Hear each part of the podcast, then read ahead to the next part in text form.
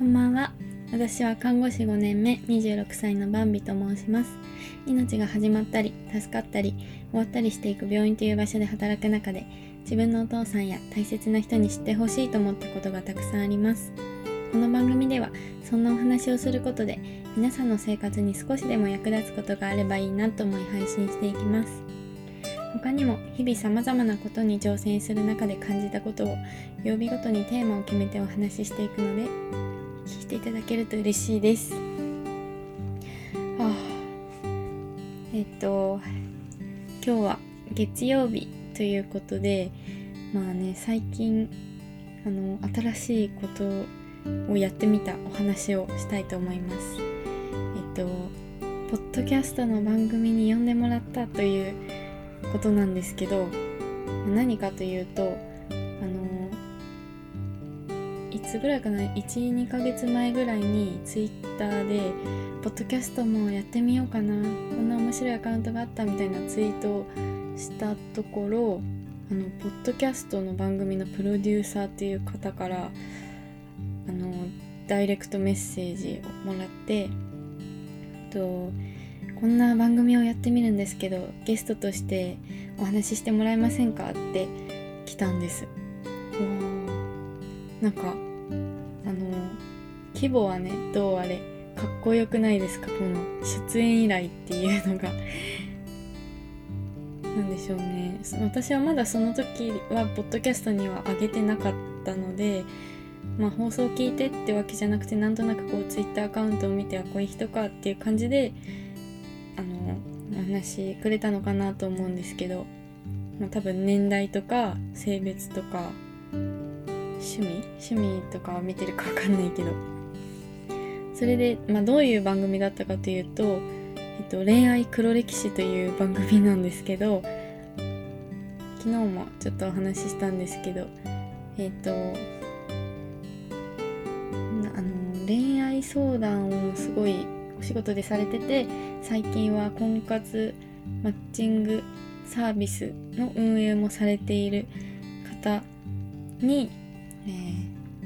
それぞれのあの出演者の過去の話をしてでアドバイスをするしてもらうあの時どうすればよかったのかっていうのをお話ししてもらうっていう番組でした。でまあ実際はこう日程調整してでえっと Zoom みたいな感じでお話しして、まあ、プロデューサーの方とその伊藤咲さんっていう、えっと、アドバイザーの方と普通にあのオンラインで対面でお話しするっていう感じでこういうことがありました。って言ってあこうこうです。こうそういう時はこうした方がいいですよっていうアドバイスをもらってっていう感じでした。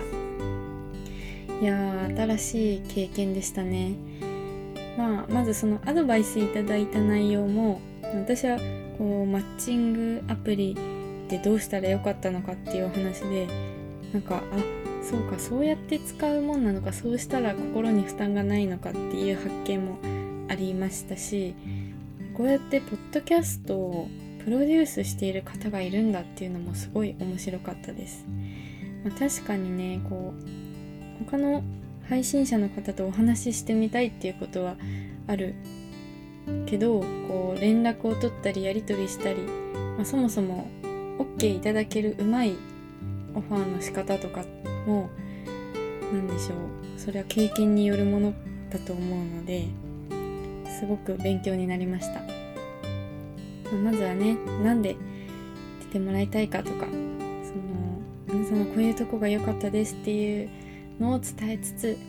でどういった番組なのかっていうコンセプトも伝えつつみたいなそういうのでやってるんだなっていうふうに思いました。はい、この番組他の方のも聞いてみたんですけどめちゃくちゃ勉強になりました。なんかやっぱり何百人もの人の話を聞いてきた方のアドバイスっていうのがもう何ですかね恋愛ってこう感情に左右されるでしかない出来事だと思うんですけどそのアドバイス聞いてきた方だからこそこう客観的に論理的に冷静に判断できてるっていうのが面白かったです私の1個前の恋愛工学のテンプレートな人とはどう接したらいいですかっていう方のお話も聞いてみてたんですけどなんかその方の今までの理想像がこうなんでしょう概念が変わっているような回でめちゃくちゃ面白かったです。っていうわけで是非あの皆さんもね恋愛系の話興味ある方いると思うので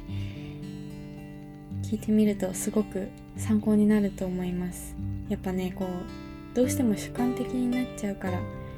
客観的な意見人の話でも聞けるっていうのはすごく面白いです。それではえー、まあ宣伝になっちゃいますけどよかったらこのポッドキャストやスポーティファイで恋愛黒歴史10日曜日にアップされている回